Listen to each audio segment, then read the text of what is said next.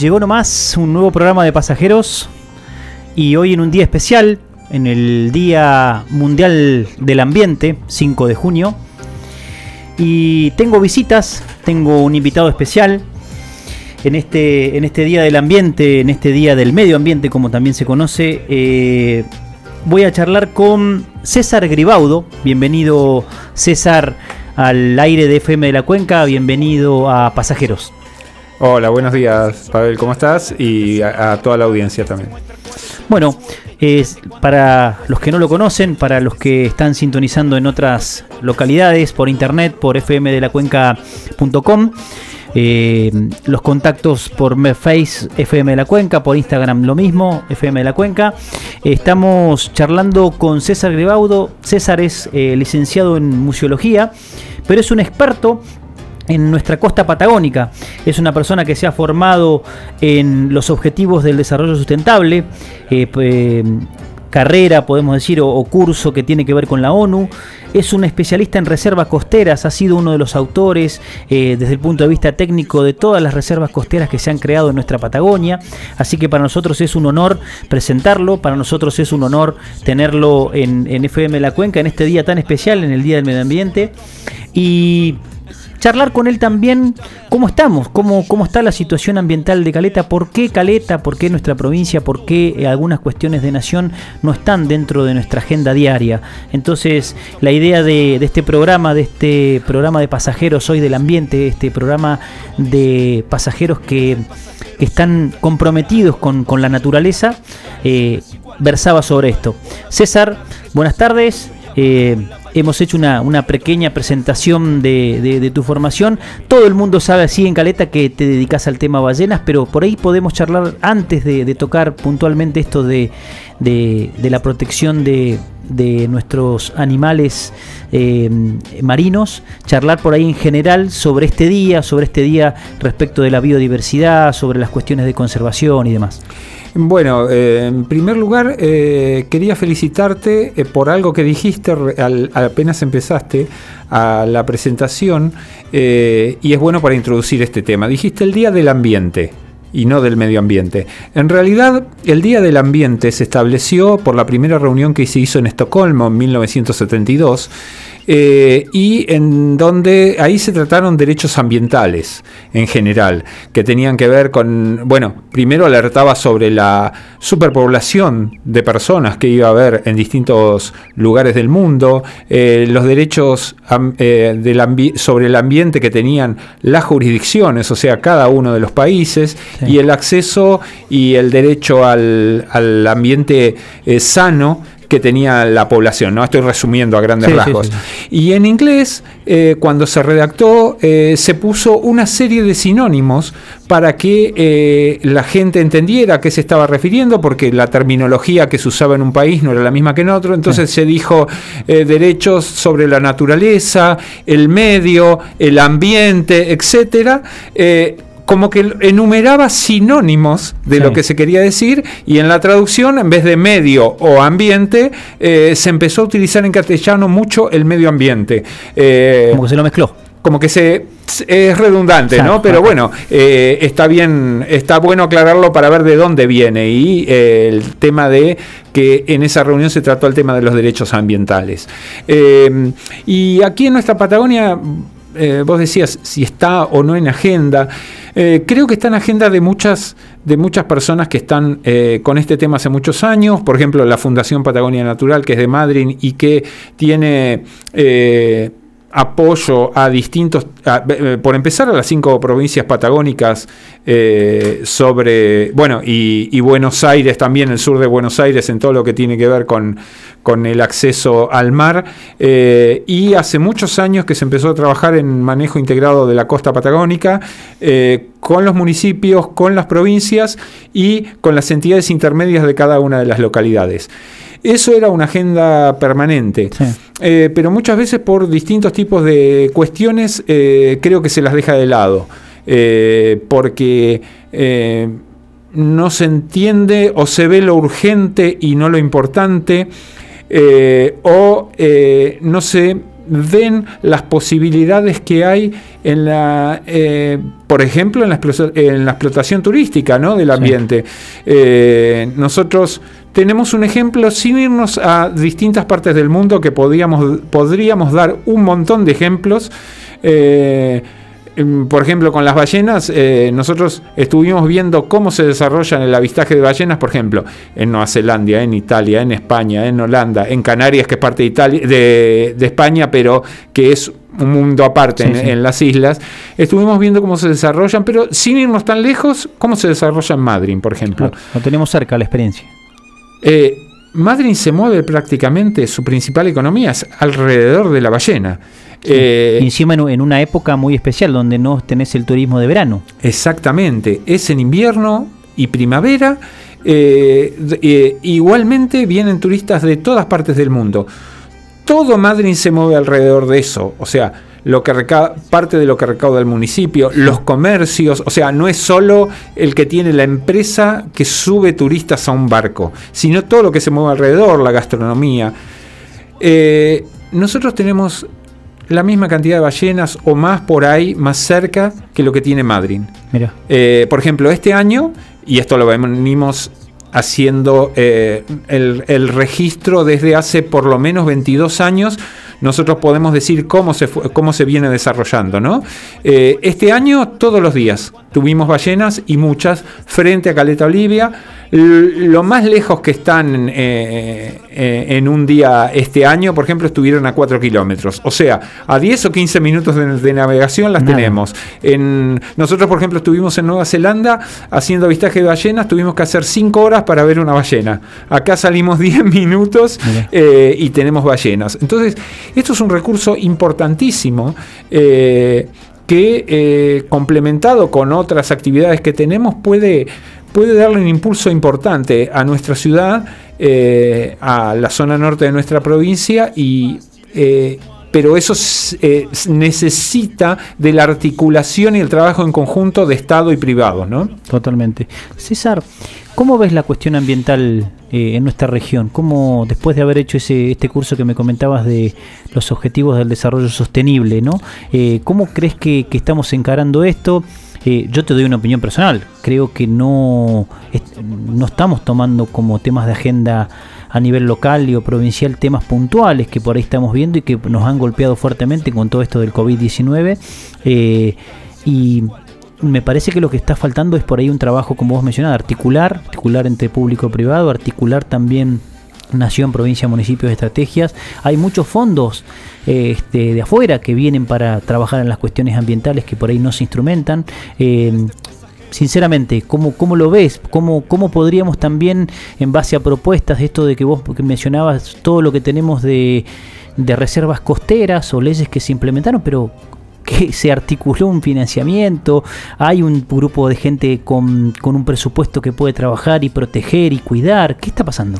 Bueno, de todas eh, las reservas o, mm, reservas, un parque natural, tenemos el, que fue el primer parque natural eh, provincial, estoy hablando de la provincia de Santa Cruz, que es Monte Loaiza, y los monumentos naturales, que son individuos vivos, por ejemplo, está declarado la ballena franca, el delfín austral, por ejemplo. Eh, la mayoría de ellos se quedaron en los papeles, simplemente.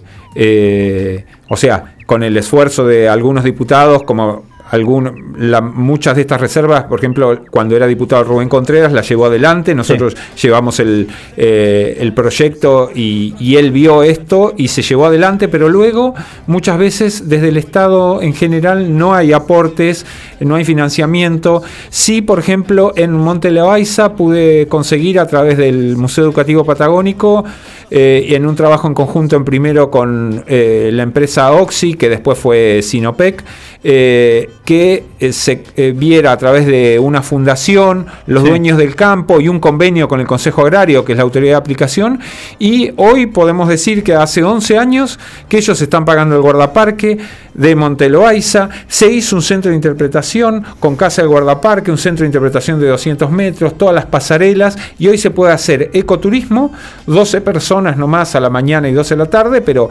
eso es cuestión de ir viendo cómo se articula, pero por lo menos está está, es un modelo de gestión que se está llevando adelante, que ya lleva 12 años y pasó desde el primer censo que yo hice en 1986 con mil lobos y 100 cachorros que nacían por año, a hoy que es la lobería más grande del mundo con 22 mil lobos y casi 5.000 cachorros, 4.700 cachorros nacieron este año. Resumiendo, o sea, la protección, conservación articulada con personas capacitadas y con algo de financiamiento generó una mejora. Indudablemente. Eh, a ver, nosotros somos los mismos que propusimos en Loaiza y en la lobería de acá, de Caleta. Dos modelos que propusimos la misma gestión, allá se hizo con el aporte privado, acá hasta ahora no se hizo y tenemos la lobería de Caleta que podía haber empezado a hacer como empezó entre el 2001 y el 2009 a generar algunas crías que a partir del 2009 por la molestia permanente de la gente no nació ninguna ninguna cría. Incluso se han dado abortos distintos años. Entonces eh, las propuestas eran las mismas. El tema está cómo articulamos entre Estado y privados para que eh, esto se lleve adelante.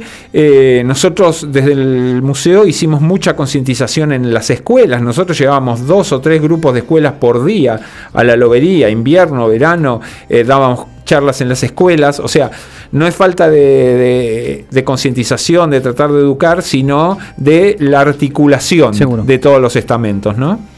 ¿Por qué nos cuesta tanto trabajar sobre lo, valorar lo que tenemos, la memoria, el resguardar nuestro patrimonio cultural. César, ¿qué, tiene por ahí esta, esta sociedad de nuestra región que, por ejemplo, no tiene un museo? Mira, eh, cuando nosotros empezamos con el museo en Caleta, porque este proyecto es de antes, es de dos años antes en la provincia, eh, en el 84, pero en el 86, cuando comenzamos a hacer todo el desarrollo, establecimos diseñamos una política de patrimonio cultural y natural. Yo ya trabajaba en el ICOM, en el Consejo Internacional de Museos, hoy soy representante del, Consejo Internacional de Museos de la UNESCO en Santa Cruz y Chubut, eh, y habíamos propuesto que todo lo que tenía que ver con el patrimonio cultural y natural, y para esto hicimos un relevamiento de toda la zona, desde el límite con Chubut hasta Cabo Blanco, que era la zona que le pertenecía a Caleta Olivia, de todo relevamiento cultural y natural. Así vimos, por ejemplo, Monte Loaiza, que hablábamos recién, o un montón de sitios arqueológicos que comenzamos a trabajar con el CONICET, con el grupo de arqueología de Alicia Castro, eh, que después incluso en ese momento había chicos de primaria que venían al museo eh, y hoy son doctores en arqueología como Miquel Subimendi, por ejemplo. sí, lo conozco. Bueno, un hijo de esta tierra, está en ese grupo. En ese momento cuando empezamos iba a la primaria y ahora es parte de ese grupo, es un doctor en arqueología. O sea, la concepción desde el Estado, porque nosotros lo llevamos adelante de eso, estaba la visión, el reconocimiento a la identidad nuestra. O sea, el, el conocer eso y querer nuestra tierra. Pero muchas veces vemos que eh, las distintas administraciones y esto por ahí algunos intendentes lo entendieron, otros no, pero no tiene que ver mucho con los intendentes, sino también con quienes están en cada área en particular, que teóricamente están más especializados. Eh, algunos lo fueron entendiendo y otros no. Entonces tienen cosas más urgentes como, eh, y no las desmerezco esta, pero traer, por ejemplo, invertir en traer números nacionales a una fiesta que también es bueno que la gente eh, se acerque a números nacionales, pero quizás yo recuerdo en ese momento lo que tenía lo que servía para con un terreno municipal empezar a hacer una sala del museo con el depósito del museo eh, y alguna cosa más se gastó en traer un número que traía 25 personas los excesos de equipaje de los números el hotel el calle eh, para la fiesta de Caleta un día eh, te vuelvo a repetir, no estoy criticando que vengan esos números, pero por ahí en algún momento, y en algún momento estoy hablando de 35 años que yo estoy, tratando de que se haga esto, eh, Lo sabemos, ¿eh? habría, que, habría que priorizar en este sentido. Que hay muchos directores de cultura que, han tenido esta visión, se ha avanzado, con otros se ha retrocedido, a veces por por falta de visión de ellos y a veces sí tenían la visión y no encontraron el eco, ¿no? En, porque para parte de para parte de esto, no para todo, hace falta financiamiento, eso sí. eso sí. Eh, Nosotros tenemos un gran un material, por ejemplo, el grupo de arqueología del CONICET del Museo de la Plata eh, que en algún momento ustedes lo podrán comprobar hablando con ellos. Por ejemplo, la doctora Alicia Castro siempre dice que este museo es de Sudamérica por lo menos el, el que tiene mejor estudiado eh, todos los, eh, todo lo que tiene que ver con los entierros en nuestra zona es el que tiene mejor estudiado eh, el material que tiene. Porque, por ejemplo, sobre todos los entierros que, tuvimos aquí, que, se trabajaron desde el grupo de arqueología y del museo de, municipal, tenemos desde parte de los ADN, análisis de dieta, sabemos qué comían.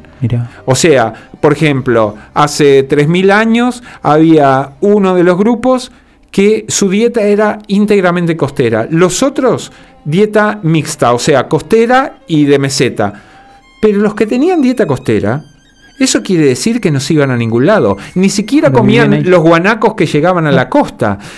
¿Qué quiere decir con esto? Que lo que se escribió en los libros, de que siempre la población humana que estaba aquí iba de invierno y verano de costa a cordillera, no es cierto. Porque si ese dato de análisis de dieta que marca qué comiste vos antes de morirte los últimos 10 años, quiere decir que esa persona, los últimos 10 años de su vida, se mantuvo solo en, la costa. Mira. ¿Sí? Entonces, muchas de esas cosas, eh, análisis de carbono 14 para saber cuánto hace que murió, tenemos entierros de 3.000 años, de, de 1.500, de, de 700. Eh, hace que... Ahora, qué, qué loco que nosotros, esto que vos contás, tengamos que ir a verlo a un museo afuera del país o haya que ir a Buenos Aires. Bueno, eh, todo ese material está acá. Está guardado en el depósito del Museo Municipal. Eh, lo único que tendríamos que hacer es eh, empezar a que, porque el museo siempre estuvo en edificio de prestado. O sea, eh, al principio empezamos en lo que era la vieja confitería del complejo, arriba la, sí, me acuerdo. arriba, digo para los que para los que son de acá, ¿no? En la vieja confitería del complejo, arriba la pileta que hoy es la Secretaría de Cultura, creo. Sí, sí, sí, hay un área, de, hay un área del municipio.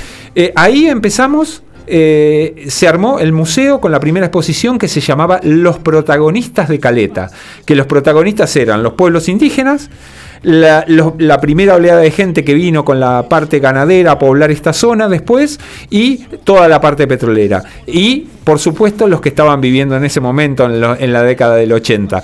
Eh, esa fue la primera exposición, los protagonistas de Caleta. Eh, y a partir de ahí hicimos un trabajo de muchos años eh, que pasamos por lugares de alquiler, lugares después del, del mercado, lo que era el ex mercado comunitario, que bueno, se desalojó en ese momento cuando se vendió y nunca más tuvimos un, lugar. Que creo que bueno, es hora de que Caleta tenga su edificio definitivo, porque quiero aclarar algo, el museo está, o sea, el museo es una institución permanente que eh, adquiere, investiga, eh, conserva y esencialmente expone.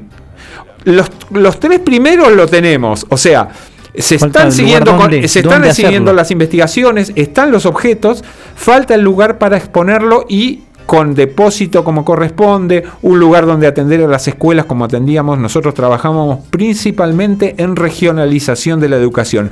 ¿Qué tiene que ver? Que toda, ¿Qué quiere decir esto? Que todas las materias, desde jardín de tres años hasta la universidad, pasaban, podían pasar por ahí a, a tener material para regionalizar la educación. Esto se ve más eh, puede ser más entendible, por ejemplo, en historia, que tenga que ver con historia de acá, en naturaleza, en vez de que los chicos vean, por ejemplo, jardín de infantes, el elefante y la jirafa, puedan ver el lobo y la ballena pero también en educación física. Eh, nuestra propuesta escrita que tenía que ver con esto de los museos y la regionalización de la educación era que cada museo en cada localidad, y para esto dimos cursos en casi todas las localidades, eh, se formaran museos que fueran el apoyo a la regionalización de la educación. Entonces, en educación física, en el Chaltel, que hubiera caminatas, que hubiera al, andinismo, acá, que hubiera kayak, que hubiera buceo, que como por ejemplo ahora está haciendo Costen, o como Sí, en sí, ese sí, momento nosotros poníamos de ejemplo a Marcos Oliva Day, que armó un club con En Puerto 400 kayak cuando tenía cuatro veces menos población que Caleta, y acá no había ninguno, o había un club y había tres kayak, Eh, o sea a lo que voy, volviendo a esto, ¿no? La articulación entre el Estado y eh, los particulares. De todo este tipo de cosas son las que eh, muchas veces se pudo avanzar un poco más, a veces un poco menos, a veces retroceder, pero es hora de que eh, Caleta en esto se ponga los pantalones largos, que inclusive para los que solo piensan en la parte económica, esto que hablo de eh, convertir a Caleta en otro puerto Madryn con el tema de las ballenas es a, mediano plazo. eh, nosotros en 5 o 10 años a más tardar podemos, eh, con el apoyo del Estado, ¿no? Sí, que sí, totalmente. promocione que vengan o que gente de aquí pueda tener, empezar con lanchas más chicas y luego catamaranes. Por supuesto, controlado como corresponde. Totalmente. Nosotros en Con este un estudio. protocolo, con un- nosotros con un en- esquema de conservación. Exactamente. Nosotros en este estudio de 22 años no solo estamos viendo cuántas ballenas hay que hacen, sino cómo reaccionan a, a las embarcaciones, eh, tomar los protocolos de otros lados y adaptarlo acá eh, eh, si, si hay que ser más estricto o menos estricto. Ejemplo, nosotros en las reservas que creamos acá las cubicamos que casi en ninguna parte del mundo se ubican. O sea, nosotros la reserva eh, que hicimos, por ejemplo, de Monte Loaiza o de Costa Norte, no solo es, por ejemplo, desde la playa o desde unos kilómetros hacia adentro y eh, 20 kilómetros para adentro del mar, sino también es 500 metros de altura o 300 metros de altura, depende cuál, cuál caso tomes. Eh, lo que quiere decir es que si se quiere volar desde dron o avión o helicóptero, lo que sea, hay que pedir permiso y hay que justificar para qué, si es para investigación. resguardo del espacio aéreo Exactamente. Lo mismo que si es seguir o acercarse a un grupo en una lancha, debe estar permitido y esto creo que se podría hacer eh, perfectamente. César, eh, me voy a la primera pausa. Me gustaría que te quedes a compartir con- conmigo el programa porque vamos a tener algunos llamados telefónicos con, con especialistas como vos. Eh, a mí en realidad más bien es felicitarte y decirte feliz día porque sos una persona que defiende y conserva el ambiente. Entonces eh, era la idea un poco de este programa. Me voy a, a la primera pausa, al primer tema musical y seguimos con César Gribaudo y con algunas llamadas telefónicas.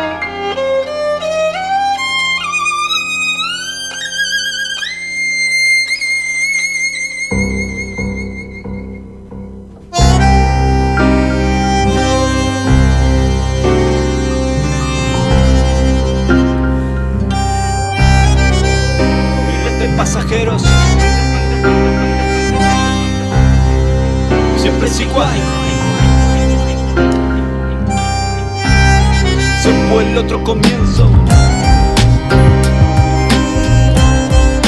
Siempre es igual. Miles de pasajeros. Segundo bloque de pasajeros del ambiente. Tengo un- una persona al aire. Tengo un compañero desde Río Gallegos que se une a la charla del Día Mundial del Ambiente. Voy a hablar con un caletense, voy a hablar con, con un compañero que, que se une a la charla con César Gribaudo, que se dedica a la cuestión de residuos a nivel provincial, es el director provincial de residuos. Así que bienvenido al aire de FM de la Cuenca, bienvenido a Pasajeros Silvio Romano. Eh, buenas tardes, eh, Pavel. Buenas tardes, buenos días, César. Eh, y buenas tardes a toda la, la audiencia. Bueno, muchas gracias por invitarme a este día tan relevante, ¿no? Para nosotros los que nos dedicamos a- al ambiente. Era lo que veníamos charlando, Silvio. La verdad que es un gusto tenerte también porque junto a César y, otras personas de acá de Caleta sabemos lo que ustedes quieren, el ambiente nuestro, nuestra Patagonia. Sé que también te dedicas a la escalada, a la conservación, así que eh, el, el ambiente para vos y la vida al aire libre sé que, que es tu forma de vida, así que eh, le- como le decía César recién cuando íbamos a la pausa, feliz día Silvio y bueno, eh, sumarte a la charla de lo que venimos tratando en el día de hoy. Y bueno, sí, eh, en general los que me conocen saben que me gusta mucho la naturaleza y de hecho no es azaroso, ¿no? Que uno haya, eh, se haya formado y quiera tanto su profesión y, trate de trabajar para mejorar eh, el ambiente, porque bueno, uno lo disfruta, lo, lo aprecia, lo quiere y lo, lo quiere, lo quiere mantener eh, en el estado que está y no en la situación que estamos vislumbrando, en la cual hay una degra- degradación notable con un montón de inconvenientes, ¿no? Que se están haciendo, se están haciendo eh, eh, visibles, ¿no? Eh, yo eh, mencionar alguna cosita, ¿no? Recién decía que eh, es un día importante para los aquellos que hacemos eh, o, que, o que trabajamos con la protección del ambiente eh, y, y en general nosotros eh, no es un día, sino que trabajamos todos los días eh, con acciones como para generar algún tipo de modificación de la, de la situación actual. Totalmente. Eh, el- la, la fecha la fecha de hoy es una fecha impuesta en general por bueno por la ONU para fomentar acciones ambientales es una, una forma de visibilizar la problemática de sensibilizar a la población de, intensificar la atención de generar acciones políticas pero eh, aquellos que trabajamos en, esto lo hacemos eh, constantemente diariamente pensando en, en- mejorar no Totalmente, Silvio. Eh, te, te sumo a la charla de lo que veníamos conversando con César y estamos analizando ciertas problemáticas que por ahí, eh, problemáticas ambientales, por supuesto que nos, nos golpean fuerte, pro- problemáticas eh, costeras, problemáticas ligadas a, la degradación, quizás a, los- a estos temas de, de la diversidad, como se tocaron, como se toca el 2020, ¿no? Dentro de este Día Mundial del Ambiente. Y bueno, queríamos saber tu opinión, en qué estás trabajando. Sabemos que estás en el área de residuos de la provincia de Santa Cruz, así que eh, vale por ahí tu, tu exposición en el día de la fecha. Sí, mira, eh, eh, me parece muy, acertado que, que hayas elegido a, a- César para, para conversar, dado el, el, el- tema ¿no? de este año, en lo que es el, el festejo de- del Día Mundial del Ambiente, que es relacionado a la diversidad. Eh, el- la elección de- de- del tema va cambiando año a año. Sí. El año 2018 fue sobre los residuos plásticos, eh, debido a la, a la problemática en torno a, a ellos. El año pasado fue sobre contaminación del aire y este año fue sobre diversidad. Este, esta situación no, no, no es azarosa, ¿no? Eh, la ONU eh, busca temas que sean relevantes y, y hoy el, el tema de diversidad es relevante por un montón de situaciones, ¿no? Por un montón de situaciones de problemáticas que vienen relacionadas con cómo estamos dañando la naturaleza, pero también tienen su relación con un tema que vos mencionaste, que es el- el- la irrupción del COVID, ¿no? En nuestras vidas Sí, eh, eh, hoy por hoy, o sea, eh, todo eh, todo lo que es el, el- ambiente está conectado de alguna manera y hay una relación directa entre la pandemia y la diversidad, la sí, biodiversidad. totalmente. Eh, si vos pensás que eh, uno de los orígenes del virus se atribuye a, a un mercado de- en China, en Wuhan, eh, porque comercializa animales silvestres, eh, tiene obviamente una incidencia en las actividades que estamos desarrollando nosotros como, como humanos. Y, y eso no es algo eh, eh, extraordinario, ¿no? Hay muchas enfermedades eh, que son zoonóticas, que son aquellas que se transmiten desde los animales y al, al, al hombre, como Sí. es el caso de, de esta enfermedad, y las cuales eh, conforman eh, más del 60% de las enfermedades infecciosas que, que, que tiene el hombre. Es decir, visualiza, pone en relieve cómo la afectación que nosotros estamos teniendo en el ambiente de alguna manera repercute en nuestra forma de vida.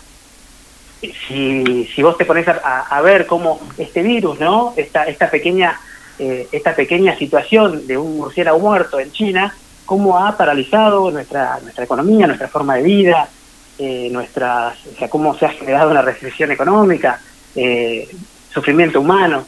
Eh, me parece que hay que traer a consideración esta situación en la cual se está, o sea, la naturaleza nos está dando evidencia, nos está dando señales de que vamos en un mal camino y que debe- debemos revertir ese camino. Es así. Debemos modificar nuestro modelo, nuestro modelo de, de- de- de- económico, nuestro modelo de producción, nuestro modelo de consumo. Eh, muchas veces, y, y en el tema residuos y en otros temas ambientales, se está hablando ¿no? sobre la necesidad de descarbonizar la economía eh, para, para, para reducir una incidencia que para mí es el mayor desafío ambiental que tenemos como humanidad, que es el cambio climático y en otros paradigmas, ¿no? De, que están hablando como la economía circular, que es hacer más eficiente el consumo de, de- de recursos para no generar residuos, el consumo de agua, de energía. Eh, Es decir, estamos eh, en un, creo yo, en una situación en la cual se nos está dando señales que debemos revertir esta situación y me parece que es una ventana ¿no? de oportunidades que tenemos que, que saber eh, capitalizar, debemos reinventarnos, debemos, eh, el reinicio tiene que ser de alguna manera pensando en cómo vamos a hacer para hacer más eficiente nuestra, nuestra forma de vida, nuestro, nuestro consumo, nuestra generación de residuos. Eh, se está hablando de, de- de que hay un paradigma, ¿no? que esto es, digo yo, de la descarbonización de la economía o de la economía circular, y que hay una transición. Me parece que hay que acelerar esa transición porque está, está visto que el mundo es finito y que eh, el daño en el, en el ambiente también es un daño en, en la raza humana, ¿no? Totalmente. Eh, Silvio, te consulto, ah, mencionaste problemáticas que hay que atender. Eh, desde tu perspectiva provincial, hoy a cargo de una dirección, ¿cómo, cómo están? ¿Cómo están trabajando? ¿Qué, ¿Qué se está viendo? ¿Cuáles son las acciones que se están emprendiendo? Sabemos que han cambiado por ahí algunos paradigmas, se están atendiendo algunas cuestiones de manera más urgente, pero bueno, eh, en torno a esto, si tenemos que hablar, por ejemplo, de, de los residuos sólidos urbanos que, que tanto nos aquejan a la zona norte, ¿cómo, cómo está encarado el tema? ¿Cómo, cómo se da esta situación para, para trabajar a nivel municipal, a nivel regional? Mi- Mira, el tema de los residuos, eh, y, en este Día del, Me- del Medio Ambiente, es, entiendo yo la problemática más importante que tenemos en, en la provincia de Santa Cruz y en el país. Y, y también te diría yo en lo que es la región latinoamericana y el Caribe. Eh, es un problema que es eh, redundante, es un problema que, eh, que sigue siendo el mismo, hace más de 20 años sigue siendo el mismo, hace más de 15 años que implementamos eh, algún tipo de normativa relacionada a los residuos domiciliarios y se generaron estrategias y seguimos teniendo basurales a cielo abierto, seguimos teniendo eh, una un aumento en lo que es la tasa de generación de residuos, una baja tasa en lo que es recuperación y valorización a partir de reciclado, eh, algún tipo de valorización de la fracción orgánica como el compostaje o, o la generación de biogás, y nos das cuenta que eh, también venimos eh, con políticas que no han sido en su momento las, las adecuadas, ¿no? En el caso de los residuos sólidos urbanos es una competencia netamente municipal. Sí. Y, a- y ahí yo retomo y comparto mucho de lo que dijo César en relación a las cuestiones eh, de prioridad, ¿no? Eh, recursos hubo, recursos eh, existen, el tema es dónde direccionamos esos recursos, o sea, dónde ponemos eh, los huevos, en qué canasta ponemos los huevos, porque además eh, cada vez más esos recursos son más, finitos, son, son menores. Eh, entonces, eh, visualizando esta situación en la cual la, todo lo que es zona norte, pero en general te diría todo lo que es la provincia de Santa Cruz, tiene básicamente los mismos inconvenientes, donde tenemos basurales a cielo abierto, en el mejor de los casos eh, vertederos semicontrolados, esto se traduce en contaminación eh, y, un- una problemática en lo que es la salud de nuestra ciudadanía. Eh, y, o sea, solo el 4%, te digo yo, de la población de Santa Cruz está eh, tiene un, sitio de exposición final adecuado, que es la localidad de Calafate. Entonces, desde la provincia lo que estamos ata- tratando de trabajar es inicialmente en apuntar los cañones a esta situación, que es la situación más, más eh, eh, importante que tenemos desde el punto de vista de- de una condición subestándar ¿no? a, la, a, la, Sí. a, la, a la técnica, a la, técnica vigente. Y em, le- la estrategia en lo que es gestión de residuos es apuntar a lo que es la regionalización, en lo que es la disposición final. ¿Qué es la regionalización la disposición final?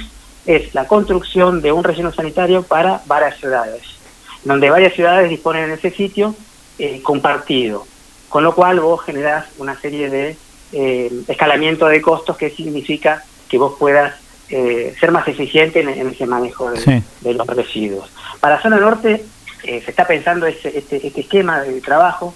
De hecho, eh, seguramente en los próximos meses tendremos algún tipo de, de- de buenas noticias para dar en relación a eso, eh, pero eh, estamos buscando en, en un modelo más de dejar a los municipios que, que- que trabajen solos, ayudarlos en, algún, en un modelo de cogestión, en donde eh, la provincia se involucra eh, en, situaciones que tienen que ver con la gestión de residuos que hasta hace un tiempo atrás eh, no, no, no era no, no había un acampanamiento, se lo dejaba muy solo el municipio en, en, en lo que es la gestión de residuos y está visto que no ha sido el mejor el mejor no se han tenido los mejores resultados porque hace falta recursos económicos para mejorar los recursos técnicos que se tienen. Totalmente.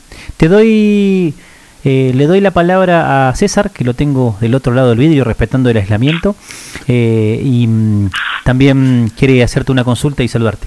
Hola Silvio, ¿cómo estás? Eh, ¿Qué haces, César?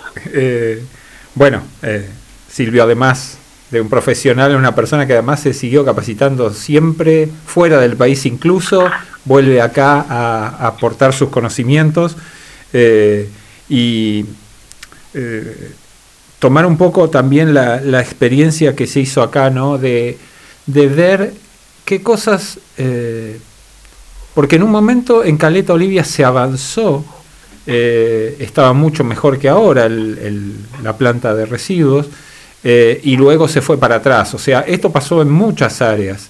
Entonces, me parece bárbaro simplemente felicitarte con lo que están tratando de hacer para un lugar de disposición final de, todos los residuos de eh, distintas localidades, porque eso es un, un trabajo en conjunto que va a potenciar el trabajo este, la concientización y también tener que llevar hasta ahí eh, los residuos eh, sólidos domiciliarios va a eh, que mucha gente pueda empezar a trabajar y a concientizar en otra de las patas de los residuos sólidos domiciliarios, que es el no generarlos. o sea, el ser un consumidor responsable también, algo que Silvio sabe perfectamente y que eh, estaría bueno con este proyecto que eh, se empiece a concientizar a través de los municipios de esto, de que cada vez eh, la gente cuando va a comprar compre menos basura, o sea, el menor empaque posible para luego generar menos basura. Eh, esto creo que es una de las cosas importantes también como para... No sé qué te parece, Silvio. No, sí, o sea, totalmente de acuerdo, César. De hecho, desde la Secretaría de Ambiente, te, voy contando, hicimos una serie de, de acciones, ¿no? De entregas de, por ejemplo, composteras eh, domiciliarias, eh, para tratar de reducir un componente al cual no le estamos dando eh, el énfasis que le deberíamos dar, como es el material orgánico. Nosotros durante muchos años direccionamos nuestras eh, estrategias de- o nuestras acciones relacionadas a la valorización con el material eh, reciclable, ¿no? El Claro. ahí más llamado inorgánico, y por ahí tenemos que apuntar a- al, al que mayor eh, peso tiene dentro de nuestra bolsa de residuos, que es el orgánico. Y además el que mayores problemas nos genera, ¿no? O sea, el orgánico es el que el que genera olores, el que genera eh, gases de efecto invernadero, el que atrae vectores, el que atrae eh, fauna urbana, eh, el que el que el que es eh, el generador de más de 22 enfermedades según la ONU relacionadas a, a- a- a la, a la gestión de residuos. Es decir, eh, que, que se está, estamos trabajando en ese sentido, pero además también entendemos que por ahí esas son acciones eh, que debemos empujar desde la provincia y también son acciones que son eh, de, de- de- de responsabilidad o, o de acción directa del gobierno local, que es el que Sin está duda. con, con el ciudadano. Por ende, eh, la, la estrategia de lo que es la disposición final a la que estamos apuntando en la regionalización es que realmente también suceda algo que no está sucediendo, que a veces eh, puede no ser atractivo, ¿no? Eh, que es que se empiece a, tener el- una- un sentido de lo que sale o el costo que tiene gestionar los residuos. El, el disponer los residuos, sea, en un consorcio, en un sitio de disposición final, va a generar que se deba, se deba cobrar a los municipios por esa gestión. Entonces, cada uno de los municipios va a tender a tener políticas que tiendan a reducir esos residuos porque va a querer pagar menos. Y es ahí donde entran los sistemas de las plantas de separación que tenemos, que tenemos varias en la provincia y que no están en funcionamiento. Solo tres plantas están en funcionamiento, están en funcionamiento de 10 que supimos tener, hoy nueve por la pérdida de, por un incendio de la, de la planta de Caleta.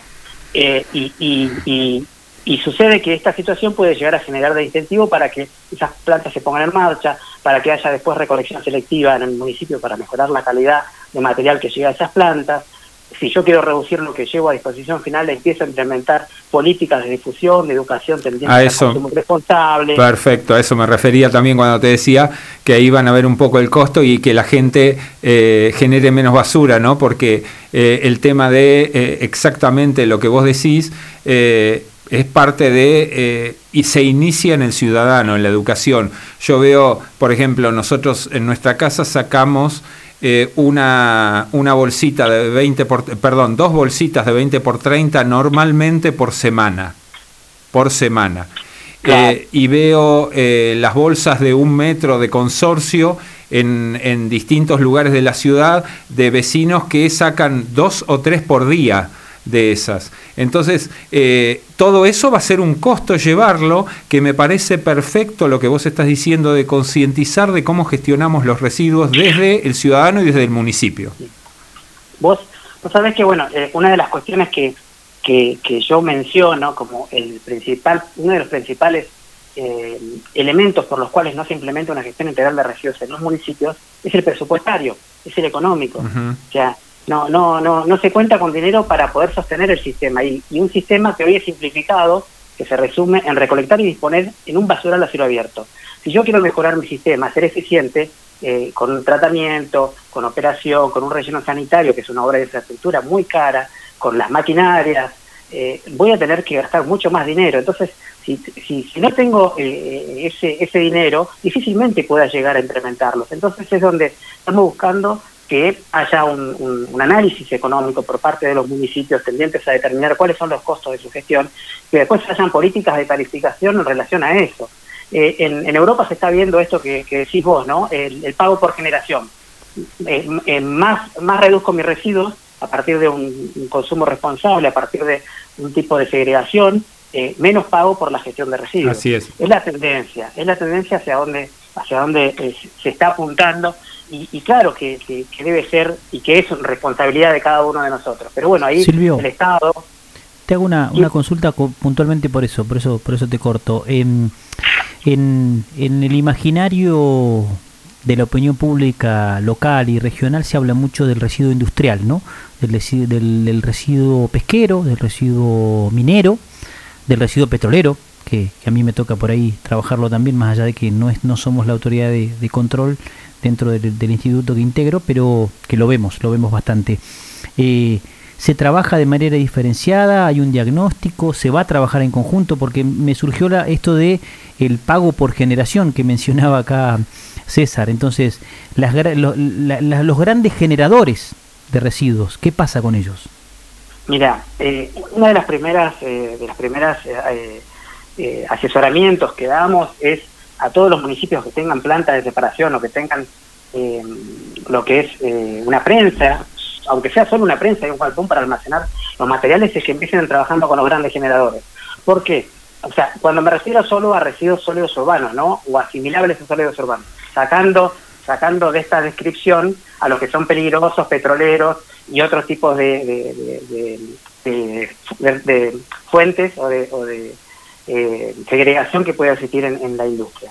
En lo que es sólidos urbanos asimilables, que las, las, las industrias de nuestra, cualquier industria los genera, eh, le, pedimos que empiecen a trabajar con ellos porque hay material de calidad y en cantidad como para generar esquemas de separación y de comercialización de ese material. Entonces, la primera, la, el primer, eh, el primer, eh, la primera recomendación es que empiecen a trabajar con los grandes generadores en un esquema de que les traigan eh, esos materiales separados y que además tarifiquen lo que ingresa, por ejemplo, al, sitio de disposición final, penalizando de alguna manera si el material no viene separado. Es decir, te cobro por un material que no viene separado más y si me lo traes separado, como para que yo lo pueda pensar directamente, te cobro menos. Lo que buscamos es un incentivo para que haya una reducción por parte de las empresas eh, que, que, son lindantes a, las ciudades. Hoy se da una situación que las empresas generan eh, beneficios no eh, y, y, trasladan las externalidades, cuando digo trasladan las externalidades es traslada los costos de la gestión al conjunto de la sociedad. Nosotros como sociedad nos hacemos cargo de muchos residuos de la industria. Totalmente. Eh, y a veces, y a veces se, cobra muy poco o no se cobra, no refleja el costo unitario que significa manejar, por ejemplo, una tonelada de residuos y hay que cambiar esa, esa situación. El tema de una regionalización significaría eso, empezar que las empresas empiecen a pagar el costo real eh, por eh, la gestión de, de, ese, de ese residuo. También, también ahí, Pavel, te cuento que una de las medidas que, se están haciendo de la Secretaría, eh, estamos, eh, o sea, me, tocó elaborar ahora una, una disposición a pedido del secretario de Ambiente em, eh, de, vamos a ver cómo, cómo, cómo, cómo cae ¿no? en, la, industria, pero estamos nosotros buscando que haya una obligatoriedad, por ejemplo, de compostaje en las grandes operadoras que están fuera del ejido urbano, para que lo que trasladan a los municipios sea cada vez menos. O sea, que haya un tratamiento distinto de los residuos eh, y, estamos buscando esa, ese tipo de medidas como para que también haya, porque el problema de los municipios, el municipio ya de por sí tiene problemas con sus residuos, imagínate con los residuos que el sector industrial está, le está, eh, le está trayendo. Totalmente, y, esto, y esto no es ser antiindustria, porque la industria es la que genera los puestos de trabajo que nosotros necesitamos como para después que la economía se mueva, tener un desarrollo, una mejor economía, eh, pero sí es dar eh, dar cuenta de que eh, hay un costo en la gestión y que esos costos se debe pagar porque si no se, si no se paga no hay tratamiento, si no hay tratamiento hay contaminación y hay eh, eh, una afectación en la salud y la seguridad de nuestros ciudadanos. Totalmente. Silvio, para cerrar, para, para agradecerte también esta, esta charla, creo que también está bueno saber, porque creo que no, salís por muchos lados contando cuáles son las iniciativas que, por ahí se están trabajando y demás. Eh, he visto que se está trabajando de parte tuya algo muy fuerte en el basural de, Río Gallegos. Eh, sé que también has intervenido en esto de, esa mejora que ha implementado de deposición final Calafate, eh, un lugar tan turístico también y que debe generar bastante basura. Pero para cerrar, quería por ahí un mensaje tuyo respecto de esto de lo ambiental y, la parte de, problemas con, con, tu especialidad de, residuos, ¿no? O sea, cómo esta problemática que vos mencionás, que es una de las principales, podría cambiarse desde un cambio de conciencia, desde la educación, desde la capacitación, qué es lo que nos está pasando a los caretenses y a, y a los santacruceños en, en, no dar ese clic, en no, no cambiar nuestra forma de comportarnos respecto de los residuos. Eh, mira, de lo que lo que decís, Pavel, de la educación es fundamental.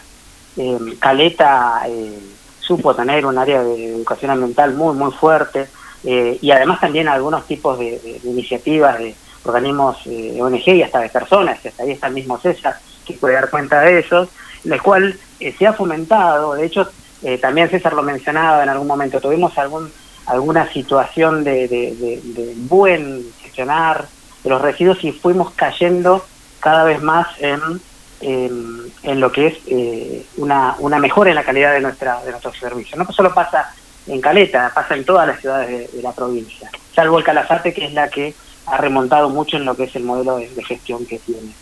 Eh, esto ha sucedido porque eh, en muchos casos seguimos manejando los residuos como si fuéramos un pueblo de 20.000 habitantes y hoy por hoy somos un pueblo de 85.000, 80.000, 85.000 habitantes según proyecciones y depende de quién las haga. Entonces, necesitamos a, cambiar nuestra estrategia de cómo gestionamos los residuos y empezar a eh, tecnificar, tecnificar la gestión de residuos. Necesitamos incorporar recursos humanos que sean altamente calificados en la gestión de residuos, que es una un área de ingeniería sanitaria, igual que otras áreas de ingeniería que necesita de, de- de- si no lo tenemos, formarlos, capacitarlos, o sea que la educación va a todos los niveles, es decir, desde la educación primaria hasta la, la- hasta la, la universitaria, que diría de posgrado, como para formar cada vez más recursos humanos que nos permitan solucionar el problema de ahora, pero además también que nos den un- una planificación y, y una, y, un- y una proyección para el futuro, porque no solo tenemos que pensar en ahora, sino que tenemos que pensar que de acá a 10, 20 años la cantidad de residuos que vamos a tener va a ser mayor y tenemos que ver cómo lo gestionamos en el futuro. Silvio, te agradezco esta, este tiempo que nos diste. Eh, te agradecemos acá con César también, que lo tengo de co-conductor hoy, que amablemente nos ha visitado en los estudios de la radio para, para que festejemos con, con esta gente que hace. Es muy bueno tu, tu análisis del trabajo de, de los que se dedican al ambiente, que es un, es un trabajo diario más allá de, del 5 de junio. Te agradezco, eh, sos un amigo, te quiero mucho. Eh, ya nos volveremos a ver en el post pandemia, más allá de por ahí nuestros mensajitos por WhatsApp o alguna videollamada. Un abrazo grande a, la familia eh, y estamos en contacto. Bueno, bueno, Pavel, muchas gracias por invitarme. La verdad que también me pone muy contento conversar contigo. También sabes que, que somos amigos, eh, que compartimos un montón de cosas y, y te agradezco por, considerarme como para hablar de esto que es una de mis pasiones, ¿no? También, bueno, eh, eh, agradezco que me hayas eh, eh, podido contactar ahí y compartir con César, a lo cual también considero que es una de las personas eh, más relevantes, ¿no? En cuestiones eh, ambientales que, que ha tenido en la ciudad de Caleta, junto con, con Juan Eupel, junto con, con Mariela Dur en, en educación ambiental, que también vienen trabajando hace mucho tiempo, eh, junto con hoy la secretaria de Ambiente, si bien es mayor, es decir, eh, hay, hay mucha gente con, con muchas ganas, con mucha, con mucha fuerza, que eh, puede hacer que, que- que haya una mejora eh, y que haya otro rumbo en relación a los problemas ambientales en general que tenemos en nuestra localidad y en nuestra región. Así que bueno, nuevamente gracias. Gracias a vos, Silvio. Un abrazo.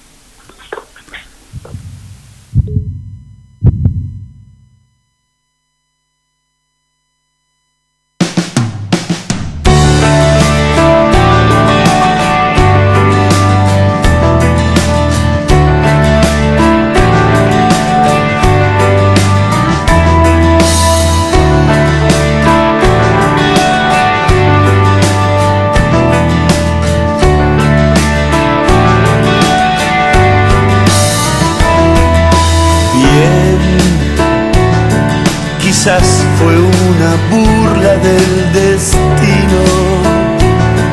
Pudiste abrir la puerta equivocada. Pudiste estar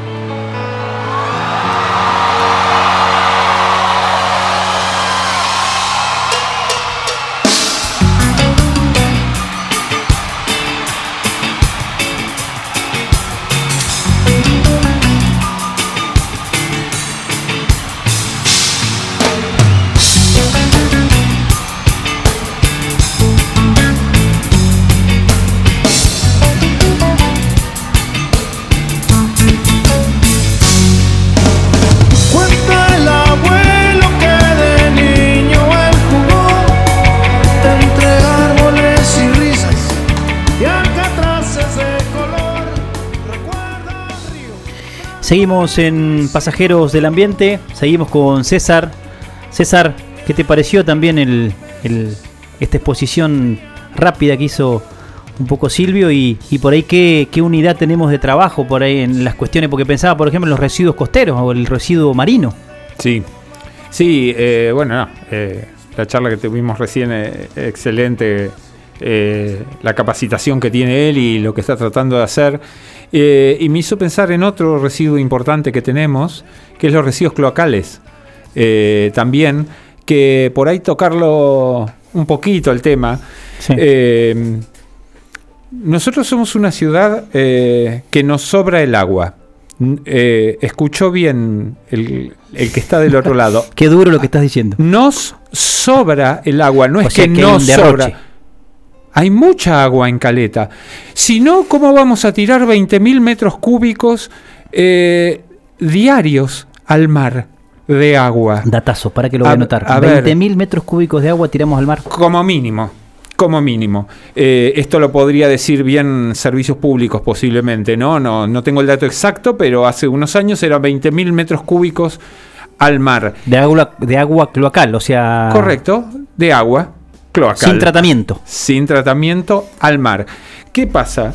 Eh, a ver, eh, 20.000 metros cúbicos son 20.000 tanques de 1.000 litros.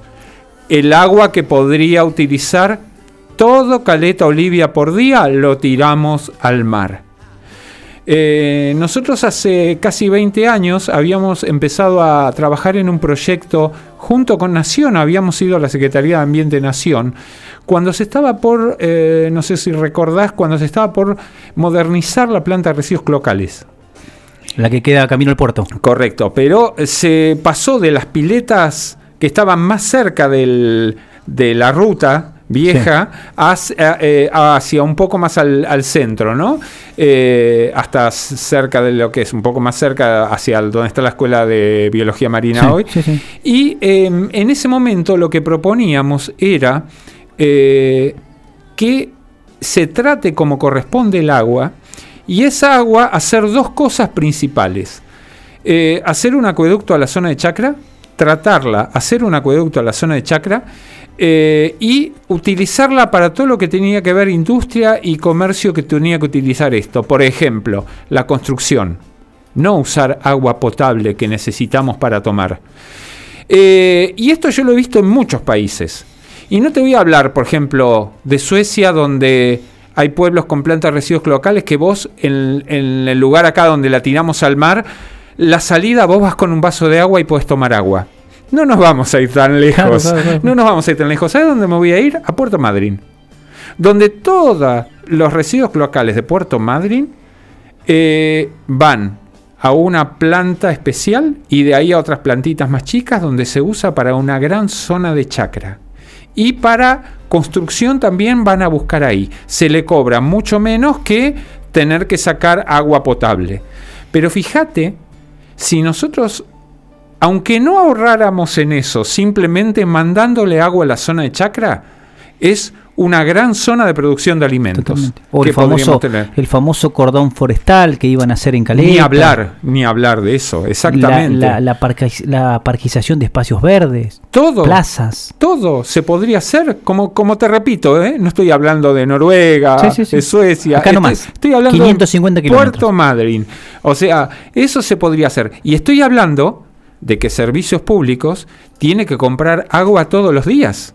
Claro. Y no está cobrando la que tira. O sea, cuando se podría estar cobrando muchísimo más barato que el agua eh, potable para zona de chacra, aparte generas un eh, un problema histórico que se ha generado en zona de chacra, que tienen las chacras y no tienen agua para, para el riego, eh, y para la construcción o para la industria que podrían venderse de ahí esa agua. Y en el caso de que haya un excedente y en el peor de los casos volver a tirarlo al mar, saldría un agua muchísimo más depurada o limpia que lo que estamos contaminando hoy, donde nosotros hemos hecho estudios en la Restinga y digo para aquel que no, no quiere meterse en un estudio profundo, eh, por metro cuadrado hay 13.000 individuos en la restinga. Esto quiere decir, si nosotros levantamos un metro cuadrado de mejillines, mejillones, estrellitas de mar y todo, hay 13.000 individuos en un metro cuadrado.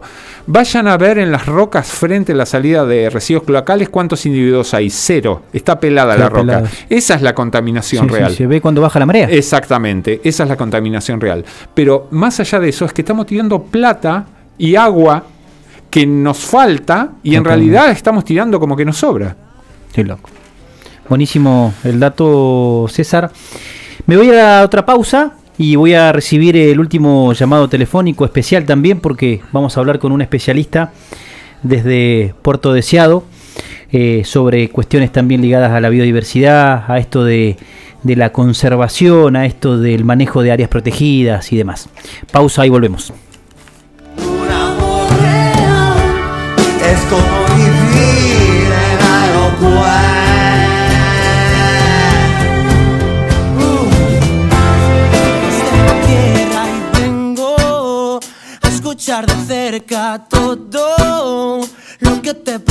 Nada más. Eres libre al respirar, eres aire. Somos ese miedo al caminar atento. Fracasar es renovar el cielo. Es el que nos viste sin mirar y nos da la libertad de querernos. Párate, mira de dónde has partido, no lo ves, pero hay flores en el camino. Eres tú quien puede marcar el ritmo. Las piedras son las que alteran los latidos. Sígueme si crees que estás perdiendo el aire. Ponte en pie, te voy a dedicar un baile. Ya lo sé, solo es un punto y aparte. Déjate llevar, se nos hace tarde. Somos hijos de la tierra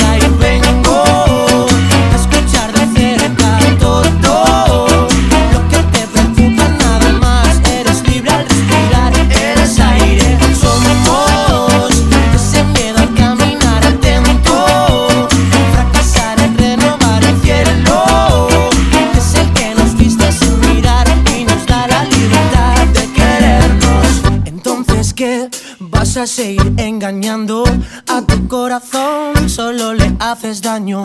Cántame que tampoco es para tanto y las penas con destreza se van volando. Súbete al tren sin pensarlo más, no tengas miedo, es una oportunidad. Son los días grises los que te hacen valorar que el cielo azul no es casualidad. Somos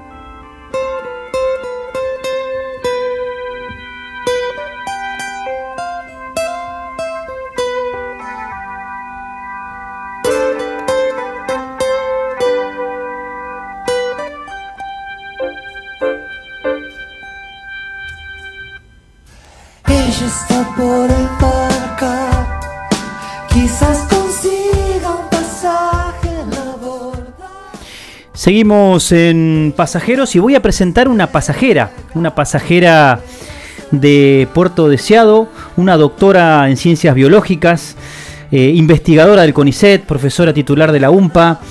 Patricia Gandini, bienvenida al aire de FM de la Cuenca, bienvenida a Pasajeros. ¿Qué tal? Buenas tardes, Mabel. ¿Cómo estás? Buenas tardes también a César, que está ahí presente con vos. Hola Pato, ¿cómo, estás? Muy bien, muy bien. Patricia, eh, bueno, un, orgullo y una alegría tenerte. Sé que tampoco sos de, dar muchas notas. Eh, el ambiente académico por ahí también es difícil de, encontrar también en estas, en estas fechas y cuando hablábamos ayer la verdad que, me alegré mucho que, tengas ganas de salir.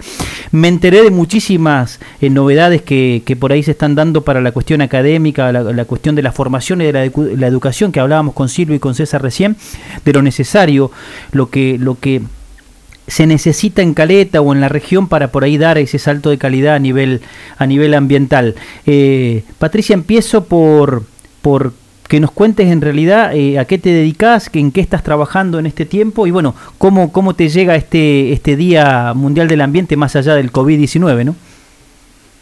Eh, bueno, les cuento, eh, hace muchos años ya que estoy trabajando en la provincia de Santa Cruz, eh, últimamente mi área de especialización tiene que ver con, con, las áreas protegidas y el bienestar humano. Esto se relaciona directamente con, el, con el Día del Medio Ambiente, porque lo que nosotros hacemos es estudiar todos los servicios que nos brinda la naturaleza, digamos, y son realmente no solo el sustento básico de nuestra vida, sino también para las actividades productivas del hombre. Nuestro mensaje es tratar de, de terminar con esta dicotomía que es producción-conservación, eh, porque lo que tenemos que entender, digamos, que, que todos estos servicios ecosistémicos o todos los servicios que nos brinda la naturaleza son nuestro capital natural. En un sí. ejemplo claro, eh, por ejemplo, la mitad del oxígeno que se respira en la atmósfera es producida por nuestras algas marinas eh, que toman el dióxido de carbono del aire y eh, lo transforman en hidratos de carbono y además liberan oxígeno a la atmósfera. Entonces fabrican alimento, por un lado, por otro lado nos dan oxígeno y son la base de sustento para toda la cadena. ¿Qué pasa? Estos servicios ecosistémicos tan simples como los que estoy nombrando sí. son intangibles, ¿sí? No los vemos y no tienen un valor de mercado. Entonces no son tenidos en cuenta. Por eso es que hay una llamada de atención que aprendamos a valorar nuestro capital natural, ¿sí? Entonces, lo que nosotros estamos haciendo es, eh, a través, digamos, de lo que se denomina la economía ambiental, es desarrollar distintas herramientas y lo que, que, te permiten valorar económicamente eh, ese tipo de servicios ambientales. Como te decía antes, para terminar con esta dicotomía de producción-conservación. Sí. Eh, esa, esa es la clave. Entendiendo ¿sí? que la naturaleza funciona en un equilibrio ¿sí? y que cuando ese equilibrio se rompe o se afecta por alguna razón, eh, se van cambiando los distintos procesos.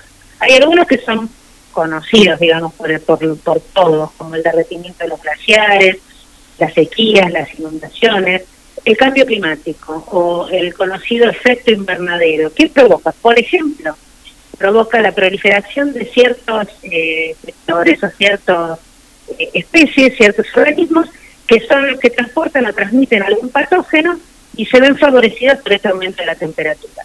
Lo más claro, por ejemplo, el dengue, que ha llegado a la acaba. Y ahí, bueno, nos estamos dando cuenta de que eh, existe o hay una llamada de atención, ¿sí? Eh, nosotros sabemos, por, hay una rama nueva que se, se, está abriendo o que se ha abierto en los últimos años en la Organización de Naciones Unidas, que es lo que se llama la salud del ecosistema. Y justamente lo que relaciona, ¿sí? Es eh, cómo, está, eh, cómo afectando el medio ambiente se van produciendo distintas enfermedades que son enfermedades nuevas, enfermedades emergentes, la mayoría son zoonóticas, que quiere decir que son transmitidas de los animales a las personas. Y uno de, de los casos, digamos, emblemáticos que, que, pasó en el pasado fue el SARS, el sí. viejo coronavirus que también este, surgió en China, tuvo 8.000 casos de infecciones con más de 700 muertes, la influencia aviar, ¿sí? Eh, el ébola, y bueno, y últimamente el famoso y conocido eh, COVID, que justamente lo que, lo que tiene que ver es con el tráfico, como mencionaba Silvia hace un ratito, de animales vivos Sí, en totalmente. mercados para el consumo humano. Patricia, desde lo académico, eh, ¿en qué se está trabajando? Eh, y, y le doy el puntapié también un poco a, a César porque no es menor decirlo, en el año 2010 estuviste a cargo de- del área de parques nacionales a nivel nacional y la Argentina y, el equi- tu equipo de trabajo recibió un premio, un premio muy importante que eh, quizás re- eh, pasaron 10 años, pero estaría bueno por ahí charlarlo porque tenía que ver con algo que hizo bien nuestro país o algo que hizo bien nuestra región costera. Eh, sí, mira, el, el, el premio que recibí, eh, digamos que eh, se llama For the Living Planet. Sí, es un, es un eh, premio internacional eh, que se da a las personas que son destacadas en el mundo por su labor en conservación que tienen un impacto más allá de lo local. Sí. Y en el caso particular fue por la incorporación, digamos, de las áreas marinas al sistema nacional de áreas protegidas, es decir, a parques nacionales cuando era bueno el momento que en que ya estaba ocupando ese cargo. Patricia, ¿y esto este proceso que, eh, eh, o sea, no se había hecho antes o tuvo que hacerse todo un trabajo también de legislación a nivel por ahí provincial o regional para, para poder adaptarlo al sistema nacional? Eh, mira, lo importante eh, era tener, digamos, la información eh, que tuviera o diera el sustento del porqué de la creación de las áreas protegidas. Y después lo que siguió fue, digamos, el mecanismo que eh, le surgen todas las áreas protegidas o que tienen que tener todas las áreas protegidas para ser incorporados a, a la Administración de Parques Nacionales. Esto es la sanción primero de una ley eh, provincial y luego de una ley eh, nacional. Bien. Así que bueno, hubo que innovar también un poco, digamos, el, el tema de las leyes. En este caso eh, se, se construyó o, lo que se llama un tratado interjurisdiccional eh, donde el manejo de las áreas son compartidos entre nación y provincia. Que eso también fue eh, bastante innovador, sí, fue la, la generación de una nueva figura de protección donde la decisión sobre la conservación y el manejo del área la tienen tanto la nación como la provincia eh, por eh, eh, en igual proporción, sí, o sea, 50 y 50.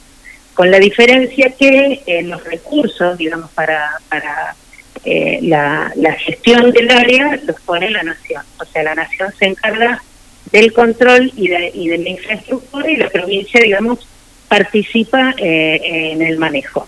Ese es eh, el, el espíritu del tratado. Sí, Patricia César habla. Lo que quiero destacar es tu trabajo porque en realidad vos lo acabas de nombrar así, eh, muy rápido al pasar. Eh, sí, se hizo el- la adecuación y el cambio de legislación, eh, pero... Tremendo laburo. No, no solo tremendo laburo. Eh, nosotros en el año 2000 quisimos llevar a Parque Nacional a una zona acá con la idea de una administración conjunta. ¿Y qué nos contestaron? Que eso no se podía hacer de ninguna manera porque eh, eh, tenía que pasar toda la jurisdicción del área a parques nacionales. Eh, y Patricia tuvo que luchar contra esta idea, poder cambiar esta concepción y que el manejo se hiciera en conjunto, porque hasta ese momento los parques nacionales eran eh, un, algo aislado dentro de una provincia y no tenían nada que ver, si bien... Era de- como, un, como, un te- como que el que tenía lo que estaba dentro de un parque era un territorio de ellos, El o sea, que- un, un paraestado de ellos. Casi todos son así. O sea, a partir del trabajo que hizo ella eh, en este parque eh, interjurisdiccional primero eh, y después hicieron otros a partir del trabajo de ella. eh, por eso quiero destacarlo, porque realmente Patricia lo nombraste recién así, el trabajo que se hizo, pero tuviste que trabajar contra toda una concepción que era de que si no pasaba a la Administración Central de Parques no se podía hacer. Eh, bueno, es cierto lo que vos decís, hasta ese momento siempre se exigía que eh, la administración tenía que tener el dominio y la jurisdicción, ¿sí? Eh, el área para poder este eh, para poder manejarla y gestionarla. Eh, fue un largo trabajo, realmente tuvimos que este, trabajar mucho con abogados y con especialistas en tratados, pero bueno, digamos, cuando hay acción y pasión, se logra, se logra un resultado. Y marca una concepción federal también. Sí, totalmente. Claro, bueno, este, sí, para mí es, es muy importante, este, y si me permiten poner, digamos, una, una, un bocadillo político también, este, eh, es muy importante que el manejo sea compartido porque da como una especie de doble resguardo.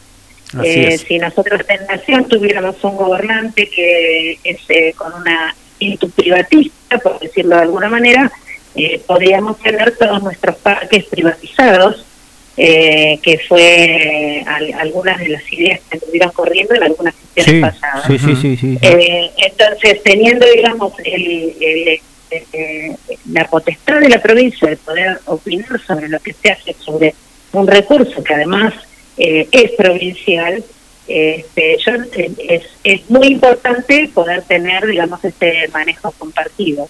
Realmente creo que es, es como una sinergia. El tratado es una sinergia que existe entre la nación y la provincia. La provincia pone sus recursos, por decirlo de alguna manera, y la nación pone sus recursos, pero económicos y humanos, eh, para, para poder eh, controlarlo y compartirlo para el bien de todos, ¿no? que es eh, justamente el, espíritu de, de un área protegida, que no es menor, y, y lo que quiero destacar es esto, es eh, dejar de ver eh, a las áreas protegidas como islas, ¿sí? Las áreas protegidas no son islas, las áreas protegidas tienen que estar eh, interactuando con el hombre de manera permanente porque el hombre es parte del ecosistema. Y cuando no lo tomamos como parte del ecosistema es cuando ocurren eh, estas eh, cuestiones como las que están pasando ahora. O sea, nosotros nos debemos eh, debemos asegurarnos de que el manejo eh, de, de nuestros recursos incluya al hombre como parte del ecosistema. ¿sí? Eso es la clave. Patricia, eh, manejo de áreas protegidas, tenemos la legislación, se hizo un gran trabajo, se cambió por ahí un paradigma, un pensamiento, tenemos que hablar de eh, capital humano, capital intelectual. ¿Tenemos algo en, en Santa Cruz? ¿Podemos, tenemos formación? ¿Hay algo a nivel universitario, a nivel tecnicatura, que genere eh, que nuestros jóvenes se, se puedan, puedan participar de esto? Puedan decir, bueno, a ver, tengo, so, tengo un- un- una persona que se dedica a- al cuidado de áreas protegidas. Tiene eh, una diplomatura, una especialización, una maestría. Mira, eh, tenemos las dos cosas. Eh, tenemos una maestría eh, que eh, hasta el año pasado venía dictándose con sede presencial en la ciudad de Río Gallegos, o sea, depende del rectorado de la UMPA, Sí. y este año la vamos a tener en la unidad académica de Caleta Olivia.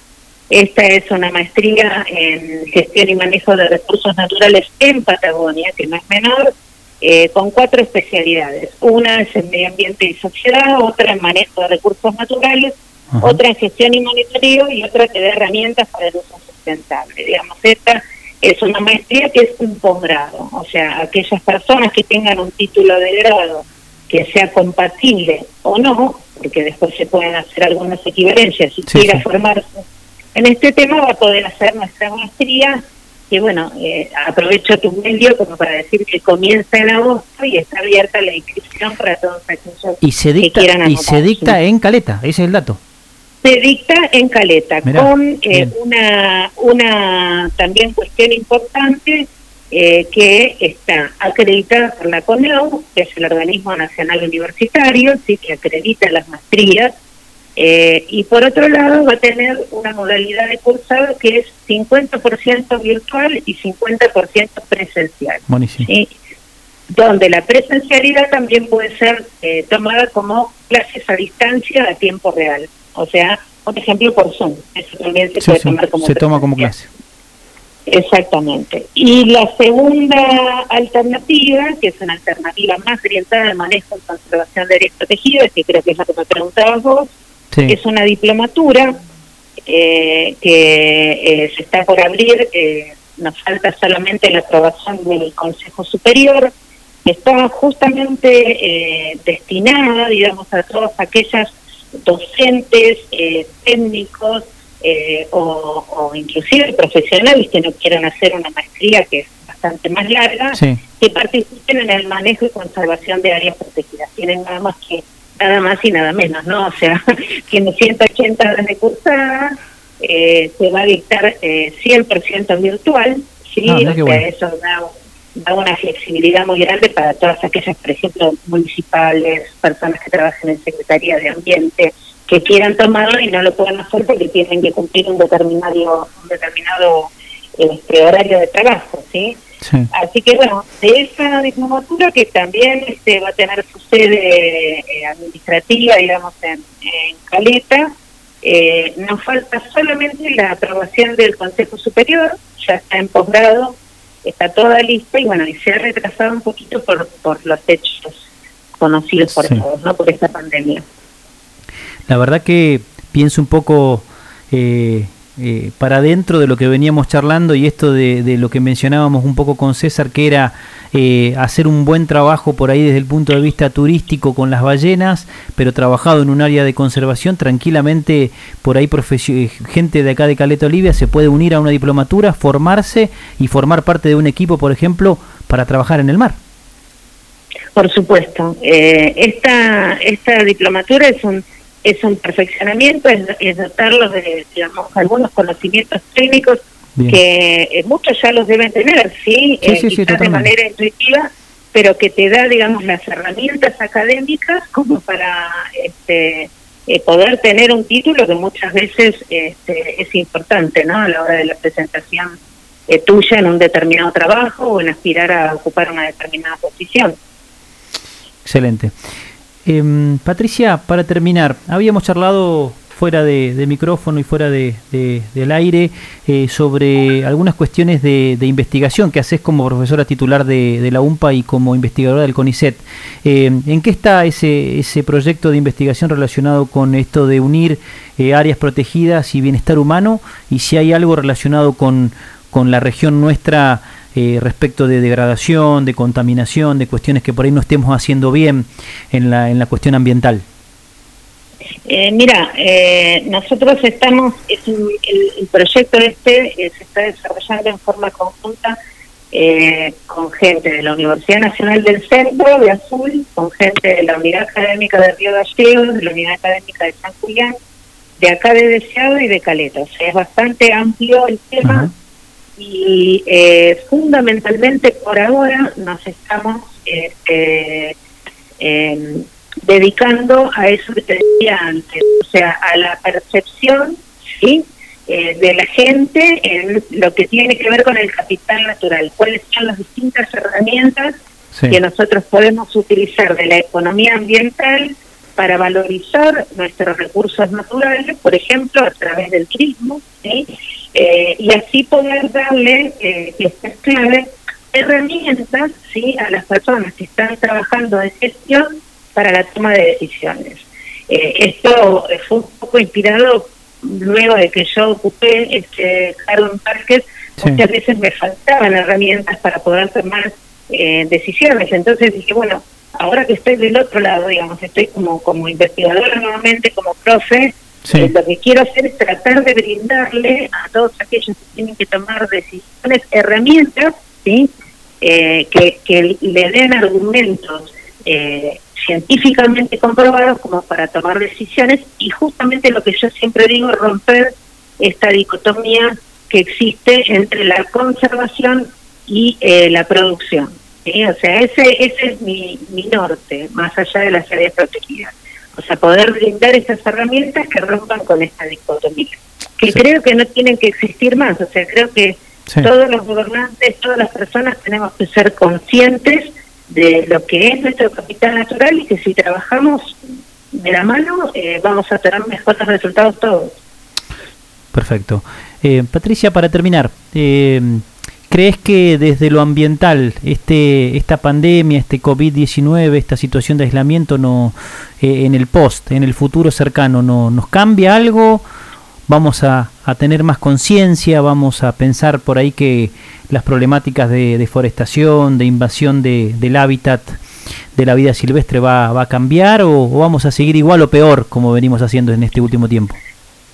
Eh, mira, eh, realmente eh, yo creo que sí, que nos va a tener que cambiar, porque eh, evidentemente una de las cuestiones que surgen más eh, directamente a la vista es que el, el mercado de animales eh, exóticos, por decirlo de alguna manera, vivos, tiene que terminar, porque, digamos, la mayoría de las especies eh, son portadoras de virus eh, que no son, eh, digamos, eh, compatibles, digamos, con el humano. O sea, las especies viven bien porque han evolucionado con ese tipo de virus, pero nosotros no tenemos esas defensas. Entonces, bueno, eso va a tener que ser un cambio.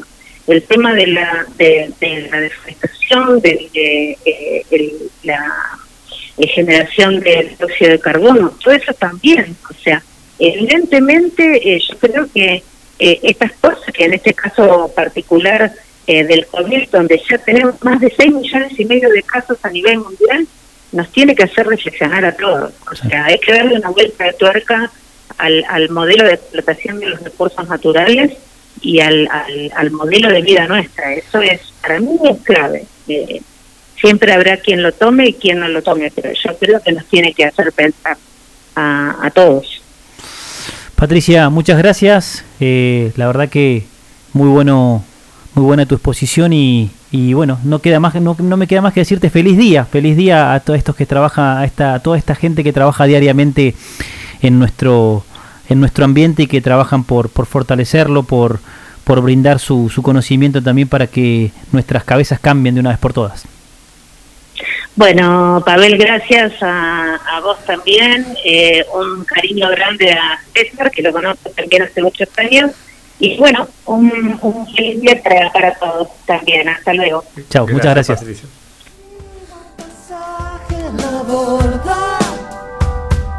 Ella está por despegar. Ella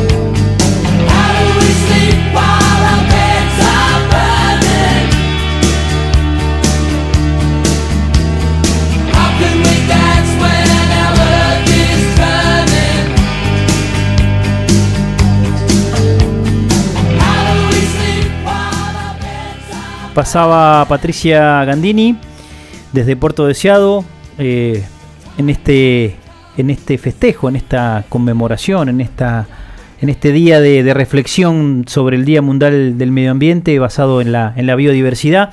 Y bueno, César, la verdad, tuvimos buenas noticias. Parece que llega capacitación, llega formación a Caleta que habría que aprovechar, ¿no? Eso es muy, muy, muy importante, porque eh, cada vez más puede haber gente que eh, entienda, aborde estos temas con distintos conocimientos, con distintas herramientas, como decía Patricia, eh, y eso va a ir dando eh, de a poco un salto de calidad o empezar a subir la escalera Sí. para tener eh, mejores condiciones para evaluar y para eh, gestionar eh, nuestras áreas protegidas, eh, el tema ambiental, ¿no?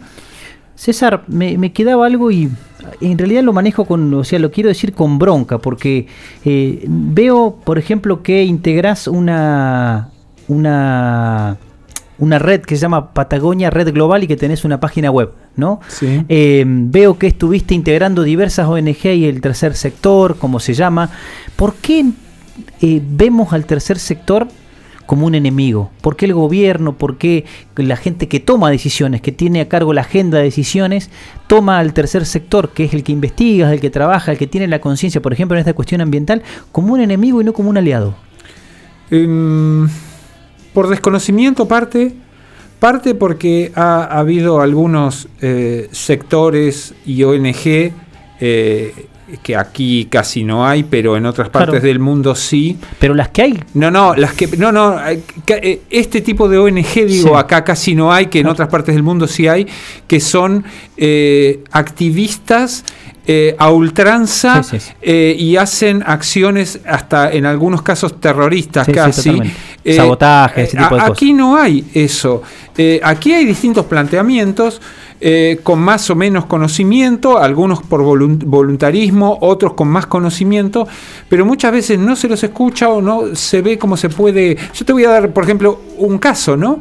Eh, nosotros tenemos entre Fracher y el límite con Chubut y 20 kilómetros hacia adentro la Reserva Natural Costa Norte. Ese no lo sabía. ese proyecto es para ballenas y delfines. Mirá. Ese proyecto estuvo eh, parado sin salir eh, gran parte de- del año en que luego se aprobó a fin de año en el 2009, porque eh, la gente del pesca pensaba que se, estaba, se iba a prohibir pescar. Cuando a nosotros no se nos había ocurrido prohibir pescar, porque nosotros veíamos las ballenas que no había habido ningún incidente, pero suponían que como iba a haber una reserva no se podía hacer eso. O sea, cuando son cuestiones que se pueden consensuar, eh, y aunque hubiera sido mejor que no hubiera pesca, son cuestiones que se pueden consensuar. Como yo le decía a los diputados, después lo entendieron. Sí. ¿Qué es mejor? ¿Que esté como está ahora, sin ninguna protección? ¿O que haya alguna protección y que pueda haber pesca? ¿Me entendés? Entonces, esas son las cuestiones que eh, por ahí, por desconocimiento, no se trabaja en conjunto. Y quería dejar algo más antes de terminar, Sí. eh, enganchado con este tema, ¿no? Que por ahí no se entiende. Nosotros estamos hablando a todos aquellos que nos escuchan desde Caleta, Olivia el lugar en el mundo con mayor diversidad de ballenas. Tenemos ocho especies de ballenas, eh, de las cuales cinco están casi permanente en Caleta Olivia y 22 especies de cetáceo en total. Esto fue lo que fuimos a presentar al Congreso Mundial de Mamíferos Marinos en Barcelona en diciembre eh, y esto es lo que tenemos que empezar a potenciar desde Caleta Olivia y desde Santa Cruz. César, te agradezco. eh, la verdad que un honor haberte tenido, eh, que hayamos compartido también No, esta charla gracias con, a vos por con difundir gente. esto. Y es esto, es eso. Estos pasajeros o pasajeras del ambiente, estos pasajeros que se dedican a, a- a la lucha por la naturaleza, por, por la conservación, por el cuidado de nuestras especies, vale la pena por lo menos y darles por unos nuestro minutos. y por nuestro cuidado, como decía Patricia, Exacto, ¿no? Porque Esto- nos involucra en la salud hoy, nos involucra en, en el día a día también de lo que está pasando en el ambiente, nos repercute en estas cuestiones, en estas hipótesis de que hay anima- el tráfico de animales vivos ha generado enfermedades que el hombre no puede tolerar. Entonces, la verdad que, que lo utilizo también como cierre eh, y lo hago con, con César acá también, que a veces hago la parte editorial al final. Eh, es un día para mí de reflexión porque no estamos haciendo las cosas bien. Es un día no común porque esto del distanciamiento y estas situaciones también de, tanta incertidumbre y de, también de mala información. Por eso está bueno hablar con gente que sabe. Por eso eh, es bueno eh, cuando las papas queman saber que hay gente que se ha dedicado a esto seriamente y que tiene mucho que ofrecer. Por eso eh, llámese ONG, llámese fundación, llámese asociación civil, grupo de amigos o una cooperativa como integramos nosotros acá en este, en este espacio. eh, la verdad que esto de, de- de- de- de querer colaborar sin cambiar también cuestiones políticas, banderas, ideologías y demás, sirve. Por eso, por eso era importante tenerte César. Le agradezco a, a César, a Silvio y a, y a Patricia haber integrado este programa. Lo vamos a volver a pasar porque eh, el Día del Ambiente no es solamente el 5 de junio. Gracias César. Gracias a vos. mares